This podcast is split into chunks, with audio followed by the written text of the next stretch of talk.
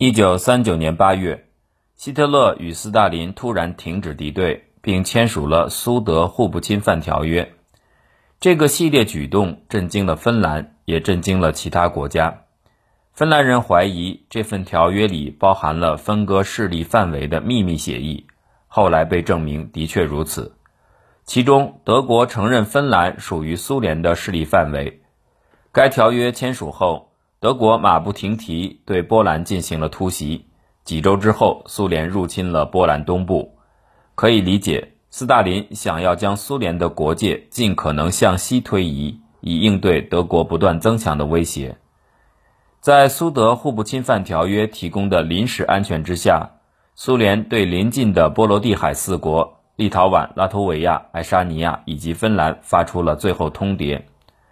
对于前三个国家，苏联提出的要求是在其境内设立苏联军事基地，并且苏军有自由出入这些基地的权利。允许苏军驻扎，显然会使三国失去自卫能力，但弱小的他们认为自己挣扎无望，只得接受。到一九四零年六月，三国终未能免于被苏联吞并的命运。备受鼓舞的苏联，在一九三九年十月对芬兰提出两项要求。第一项要求是，苏芬两国在卡雷利亚地峡的边界必须要撤到离列宁格勒更远的地方。这样，列宁格勒就不会被他国任意轰炸或据为己有。虽然芬兰自己不会突袭苏联，但苏联担心某些主要的欧洲力量通过芬兰打击自己，这也是现实的考虑。第二项要求是允许苏联在芬兰南部海岸靠近首都赫尔辛基的地方建立海军基地，并且要求芬兰割让位于芬兰湾的一些小岛。苏芬两国间的秘密谈判从1939年10月持续到11月，芬兰同意做一些让步，但远未达到苏联的要求。尽管曼纳林将军强烈敦促芬兰政府做出更大让步，因为他深知芬兰军队的弱势，并且作为沙俄军队前中将，他很清楚苏联方面提出这些要求出于的地理原因。可是，芬兰政府内部的各方势力。无论左翼还是右翼，一致拒绝做进一步的妥协。一九四零年七月，英国的一些政要支持向希特勒妥协以换取和平的做法，但是在芬兰，所有的政党都拒绝向苏联妥协。芬兰人同仇敌忾，拒绝妥协的第一个原因是，他们害怕斯大林的真实目的是要侵占整个芬兰。芬兰人很担心，如果这次满足了要求。将来就无法拒绝苏联更多的要求。如果芬兰放弃了卡雷利亚地峡的陆地防线，那么苏联经由陆路大举入侵芬兰就会变得轻而易举。如果允许苏联在赫尔辛基附近建立海军基地，那么苏军将能够同时从陆路和海路对芬兰首都进行轰炸。芬兰人从捷克斯洛伐克的遭遇之中吸取了教训。这个国家在一九三八年。被迫把拥有最坚固防线的苏台德地区割让给德国，结果却导致在1939年面对德国全面入侵时毫无防备之力。芬兰人拒绝妥协的第二个原因来自于他们对斯大林的误判。芬兰人认为斯大林只是虚张声势，他实际想要的并没有所要求的那么多。同样，斯大林也出现了误判，他觉得芬兰人也不过是在虚张声势。斯大林没有想到的是，一个区区小国竟如此疯狂，欲以蚍蜉之躯撼动人口比自己多出近五十倍的大国。苏方的作战计划显示，苏军预备在两周之内拿下赫尔辛基。芬兰人拒绝妥协的第三个原因在于他们的另外一个误判：他们相信传统的友国会在芬兰需要时提供防卫帮助。芬兰拒绝妥协的最后一个原因是。芬兰的部分领导者推测，如果苏联入侵芬兰，芬兰的军队至少能够撑半年。尽管曼纳林警告他们说，这绝不可能。一九三九年十一月三十号，苏军对芬兰发动进攻，宣称芬兰的炮弹在苏联领土着陆，并且炸死了数名苏联士兵。赫鲁晓夫后来承认，这些炮弹实际是在苏联内部从苏联的武器当中发射出来的。是一名想挑起战争的苏联将军下达的命令。随之而来的战争被称为冬季战争。苏联军队在整个苏芬边界沿线发动攻击，赫尔辛基及其他芬兰城市遭到苏联飞机轰炸。在轰炸的第一晚，芬兰平民伤亡人数便达到了其在二战时间平民伤亡总数的百分之十。一九三九年十一月三号，当战争爆发时，苏芬双方军力悬殊。苏联当时有一点七亿人口，芬兰仅有三百七十万。苏联仅以四支军队对芬兰发起进攻，加起来一共有五十万人，另外还部署了一些军队作为预备军力。芬兰以全部军力抗敌，军队被分为九个师，总共也不过十二万人。苏联以数以千计的坦克、现代战机和现代火炮装备其步兵团，而芬兰几乎没有坦克，没有现代战机，没有现代火炮，没有反坦克步枪，也没有防空措施。最糟糕的是，尽管芬兰有一些不错的步枪与机关枪，但弹药储备非常有限。芬兰士兵接到的命令是：为了节省弹药，在苏联军队靠得足够近之前，不要开火。只要斯大林决心打胜仗，这样的差距足以使芬兰在苏联的对阵中毫无胜算。全世界都目睹了人口是芬兰十倍之多且拥有更多现代化军备的波兰，在短短几周之内就被德国军队攻破，而当时德国军队的规模大约是苏联军队的二分之一。因此，在这场战争中，芬兰人并未对取得军事胜利抱有不切实际的幻想。相反，不少芬兰人的解释是：我们的目标实际上是要尽可能拖延苏联的胜利，让他们尽可能付出更大的代价。这样或许可以为芬兰政府争取时间，从友国招募军力，同时让斯大林无法承受不断消耗的军力与军费。让苏联和其他国家意想不到的是，芬兰竟守住了自己的防线。苏联制定了沿整条苏芬边界进攻芬兰的军事计划，包括跨越卡累利亚地峡攻破曼纳林防线，还试图从芬兰最窄点进入该国中部，从而把芬兰拦腰斩断。面对进攻曼纳林防线的苏军坦克，缺乏反坦克步枪的芬兰人发明了莫洛托夫鸡尾酒。这是一种把汽油和其他化学物品组成的爆炸性混合物装进瓶子制成的土制燃烧弹，其威力足以炸毁一辆苏联坦克。还有一些芬兰士兵躲在掩体里，等苏联坦克开过来时，把木段塞入坦克履带，使其不得不停下来。而就在此时，几名勇敢的芬兰士兵跑到坦克前，用他们的步枪分别瞄准炮管和观察孔，把坦克里的士兵击毙。更让观察者惊讶的是，芬兰国土的捍卫者成功打破了苏军两个师对芬兰中部发动袭击的图谋。苏军驾驶机动车辆与坦克，沿着通往芬兰的几条道路前进；分成小组的芬兰士兵则是用雪橇翻越重重雪山。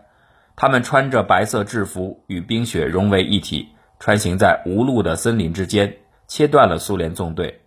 随后，逐一歼灭每支断开的队伍。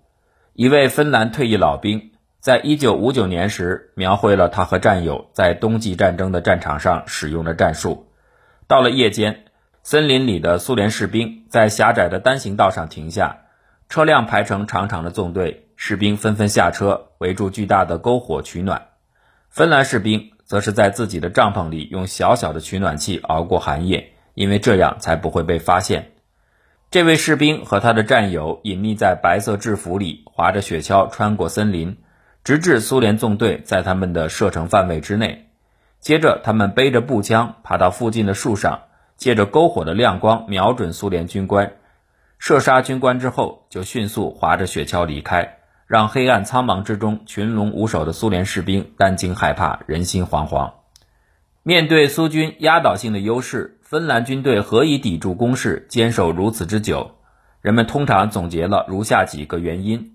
首先是芬兰士兵都明白自己的身后就是家人、祖国和民族的独立，他们宁死也要保卫。例如，当苏军挺进冰封万里的芬兰湾时，这里防守的仅有少数几队芬兰士兵。他们已经知道自己不会得到救援，此时他们明白自己应该坚守在岛屿，在牺牲前尽可能多的消灭苏联人。他们确实做到了这点。第二个原因是，芬兰士兵习惯了寒冬时节的芬兰丛林生活与滑行，对这块区域非常熟悉。第三个原因，芬兰士兵提前做好了应对寒冬的准备，但苏联士兵显然准备不够充分。尽管如此，芬兰军队的不屈不挠只是让他们获得暂时性的胜利。随着春天临近，冬天冰雪消融，苏联最终还是会在跨过卡雷利亚地峡和芬兰湾时。发挥自己在军队数量与装备上的优势，芬兰只好把希望寄托在其他国家送来的志愿军与装备上。小小的芬兰力抗苏联庞大之躯的举动获得了广泛同情，一万两千名外国志愿兵受到鼓舞前来助战，他们大部分人来自瑞典。可是这些志愿兵在战争结束前没有完成军事训练，一些国家送来了装备，但是质量参差不齐。比如一位芬兰老兵就曾经说，有一些旧的兵器还是一战时代的，被从意大利运来。当发射炮弹时，这些火炮的后坐力极强，必须用特别牢固的装备来固定。一般情况下，使用一门火炮不仅需要一名射击手，还得配备一名观察手，在火炮前方观察弹壳落地的位置，从而校准下一次的瞄准。但是这些意大利的残枪旧炮。在减轻后坐力方面设计的太差，一枚火炮得配备两名观察手，一名是通常所说的炮前观察手，负责观看弹壳的落地位置，还有一名观察手得站在火炮的后面，负责追踪火炮位置。芬兰所能依仗的只有从瑞典、德国、英国、法国以及美国获得的军队及物资援助。邻国瑞典尽管和芬兰之间有共同的悠久历史以及文化传统。但由于担心被卷入和苏联的战争，拒绝出兵援助芬兰。德国虽然曾指派军队支持芬兰独立，两国间也有深厚的友谊，但希特勒还是不愿意为了支援芬兰违背早先与苏联签下的互不侵犯条约。美国则是鞭长莫及，加上该国自数十年前就开始奉行孤立政策，因此罗斯福对芬兰的处境也无能为力。所以，芬兰实际能求助的只剩下英法。英法最终确实答应出兵支援芬兰，但当时两国均已陷入与德国交战的深水区，这当然是英法政府的当务之急。其他事情只能往后放。德国彼时从中立国瑞典进口大量铁矿石，大部分铁矿石从瑞典通过铁路被运至挪威的不动港纳尔维克，然后用轮船运往德国。英法两国派员的真实意图是要控制瑞典的铁矿石产区，并中断从纳尔维克至德国的海上交通。因此，虽然英法政府承诺会给予芬兰大量的军力支援，但实际上大部分的援兵仅仅驻扎在纳尔维克。援兵当中仅有一小部分能够真正到达芬兰。援兵过境需要得到挪威和瑞典的批准，但两国因保持中立，拒绝允许援兵过境。一九四零年一月，苏联终于开始反思自己在三九年十二月遭受的惨重失败，不再浪费精力尝试把芬兰拦腰斩断，而是转过头来集中火力攻击卡累利亚地峡。那里开阔的地势对苏军更为有利。经过持续两个月的前线战斗，芬兰已经筋疲力尽，而苏联方面仍然能够源源不断地向前线输送新鲜的后备力量。二月初，苏军最终突破曼纳林防线，芬兰军队不得不撤退到较弱的第二防线。曼纳林手下的长官纷纷请求他把军队撤到更远的地方，获得更加的防守位置。但曼纳林将军有着铁一般的意志，虽然分军伤亡惨重，但他拒绝撤到更远的地方，因为他深知和谈已经不可避免。此时对芬兰来说，最重要的是尽可能守住更多的土地。一九四零年二月底，当筋疲力尽的芬兰军队终于准备和谈时，英法仍在敦促芬兰顶住压力，继续抵抗。时任法国总理爱德华·达拉蒂向芬兰发去紧急电报，宣称他将在三月底之前向芬兰派出五万名援兵、一百架轰炸机，随时可以起飞。他保证能够安排这些援兵从陆地穿过挪威和瑞典到达芬兰。芬兰轻信了这份承诺。继续作战了一周，在此期间又有数千名士兵失去了生命。但是英国后来承认，达拉蒂提出的条件不过是一场诡诈，那些军队和飞机根本没有准备好。挪威和瑞典也仍然不同意给援兵放行。达拉蒂说的那些话，不过是为了实现同盟国的目标以及保住自己的颜面。经此，在芬兰总理的带领下，芬兰代表团前往莫斯科和谈。与此同时，苏军继续向芬兰第二大城市卡累利亚省首府维普里挺进，给芬兰制造压力。苏联在四零年三月提出的条件，比此前三九年十月提出的要苛刻得多。一九四零年，苏联要求芬兰割让整个卡累利亚省，还有苏芬边界沿线往北的其他领土，并且要求把赫尔辛基附近的汉科港作为苏联的海军基地。占芬兰人口百分之十的卡累利亚人没有选择留在被苏联占领的家中，而是选择背井离乡，撤退到余下的芬兰领土。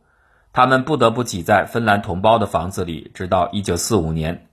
在欧洲很多国家内部都存在大量无家可归的人。与其他国家不同的是，芬兰没有把这些人口安置在难民营当中。为什么斯大林没有在1940年3月命令苏军继续推进并占领整个芬兰？一个原因是芬兰人的激烈抗争说明了一个现实：军队继续推进。对苏联来说，可能是一个缓慢、痛苦且代价巨大的过程，并且此时苏联面临到更大的问题，就是如何重新整顿军队，迎接德国的袭击。声势浩大的苏联军队在面对弱小的芬兰军时，却战绩平平，这对苏联来讲十分尴尬。平均每消灭一名芬兰士兵，需要牺牲八名苏联士兵。和芬兰作战的时间越长，英法介入的可能性就越大。这将把苏联拖入到与两国的战争中，并且诱使英国和法国对高加索地区的苏联油田发动袭击。有一些观点认为，苏联在一九四零年三月提出了更苛刻的和谈条件，这证明芬兰人本该在一九三九年十月接受斯大林提出的那些相对不那么苛刻的要求。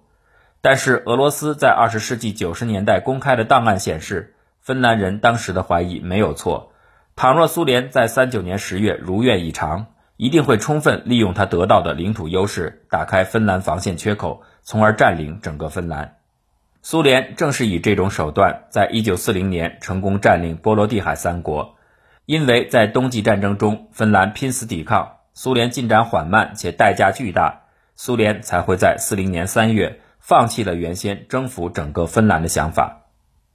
一九四零年三月。苏芬休战后，苏联重整军队，并且吞并了波罗的海三国。德国则在1940年4月占领挪威和丹麦，紧接着1940年6月打败法国。至此，除了德国，芬兰所有可能的外援都被切断。芬兰重组了自己的军队，还得到了一批德国装备。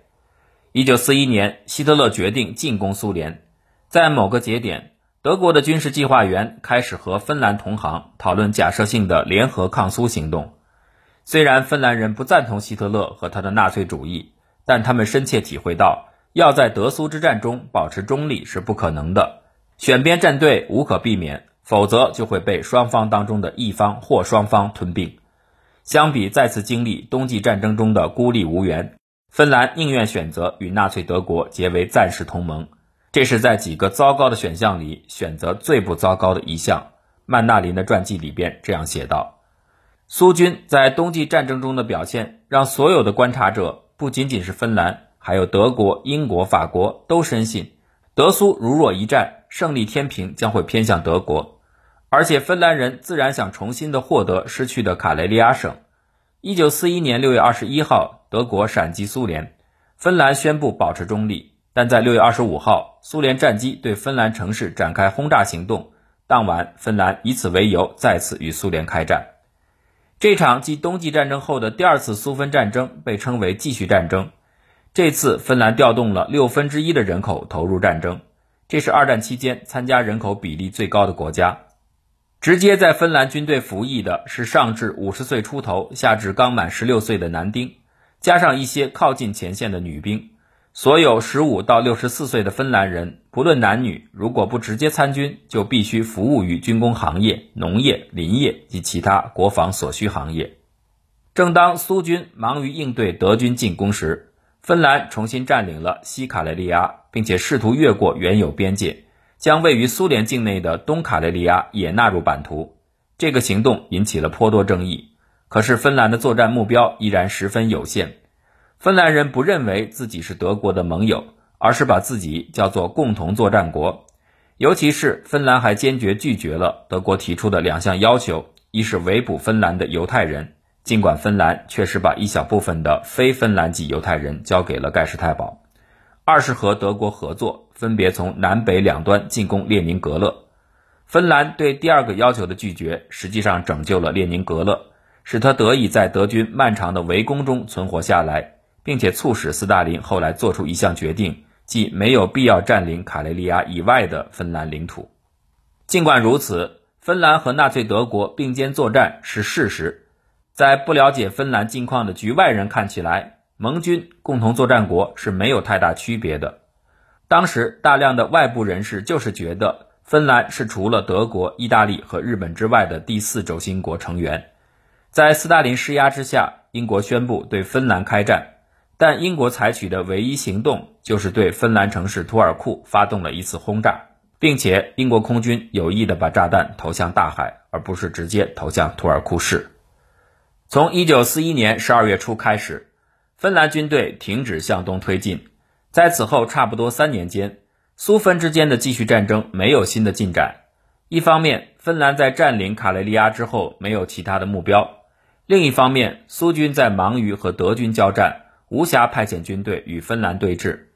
当苏联终于把大部分德军逼出境外时，苏军认为是时候把注意力转移到芬兰身上了。一九四四年六月，苏军对卡累利亚发动猛烈攻势，部队迅速冲破曼纳林防线。但正如1941年2月一样，芬兰成功的稳住了前线。苏联先是向西推进，后来却又撤兵。一个原因是斯大林有了更重要的目标，在美军和英军从西边到达柏林前，使苏联军队从东边包围柏林。另外一个原因是苏军再次遭遇了冬季战争的困境，要突破芬兰人的抵抗，就要付出高昂代价，得和芬兰军队开展森林游击战，还得想好。如果真的征服了芬兰，苏联要拿它怎么办？正因为如此，就像在一九四一年一样，四四年的芬兰通过抵抗再次实现了一个现实的目标：不求打败苏联，只求让苏联的胜利来得非常痛苦，令其毫无喜悦之感。结果就是，芬兰竟然成为二战当中唯一一个没有被敌军占领的欧洲大陆国家。